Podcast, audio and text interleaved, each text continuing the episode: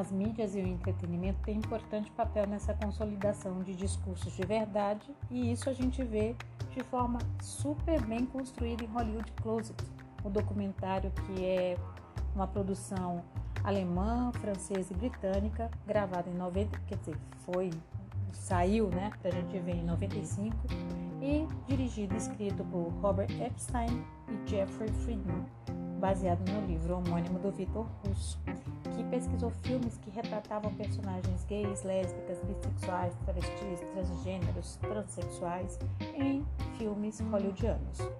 Os filmes selecionados vão dos anos 20 até os anos 90, termina com Filadélfia, de 93, um filme protagonizado por Tom Hanks e Antônio Bandeiras e que conta com muita delicadeza a luta de gays de São Francisco contra o estigma e a falta de resposta frente à epidemia da AIDS.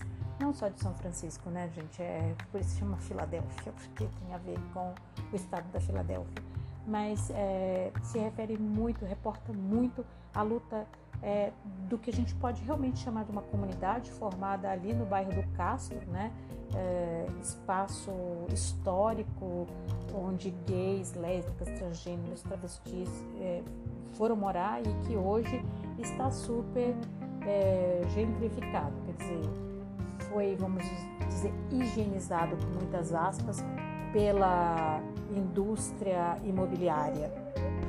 A fala de roteiristas, atores e atrizes, diretores e diretoras vão intercalando e comentando cenas de diversos filmes que mostram como a invisibilidade, o silêncio foram ferramentas tão agudas quanto é, algumas interdições, a monstrificação, a criminalização do desejo homossexual, como a criação e sustentação de figuras é, gays, lésbicas, trans, como pessoas abjetas, para a gente usar os termos da Judith Butler, é, não se trata apenas de excluir essas pessoas do nosso olhar, mas é deslocá-las para um lugar de recusa, de abjeção, de criminalização, como se elas não fossem inteiramente humanas, né?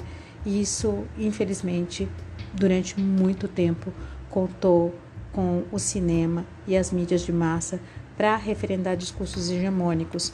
Mas o que essa, esse casting todo do Hollywood no armário mostra para gente é que uh, a arte, com a sua potência criativa e transgressiva, sempre encontrou espaço para andar nas brechas, para comunicar, para fazer sua crítica, mesmo quando fazia rir, né? ou principalmente quando fazia rir, e convidava nesse riso provocativo, transgressor, as pessoas a olharem para os seus próprios comportamentos e repensarem suas condutas, né? É muito, muito tocante é, poder acompanhar essa história. E eu acho que para vocês, num curso de rádio, televisão, internet, é, esse é um documentário precioso.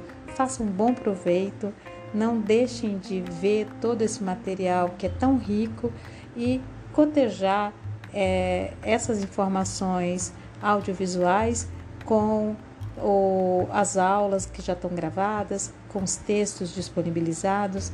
E eu espero que vocês além de aprender bastante coisa, se divirtam. É isso aí, gente. Até a próxima.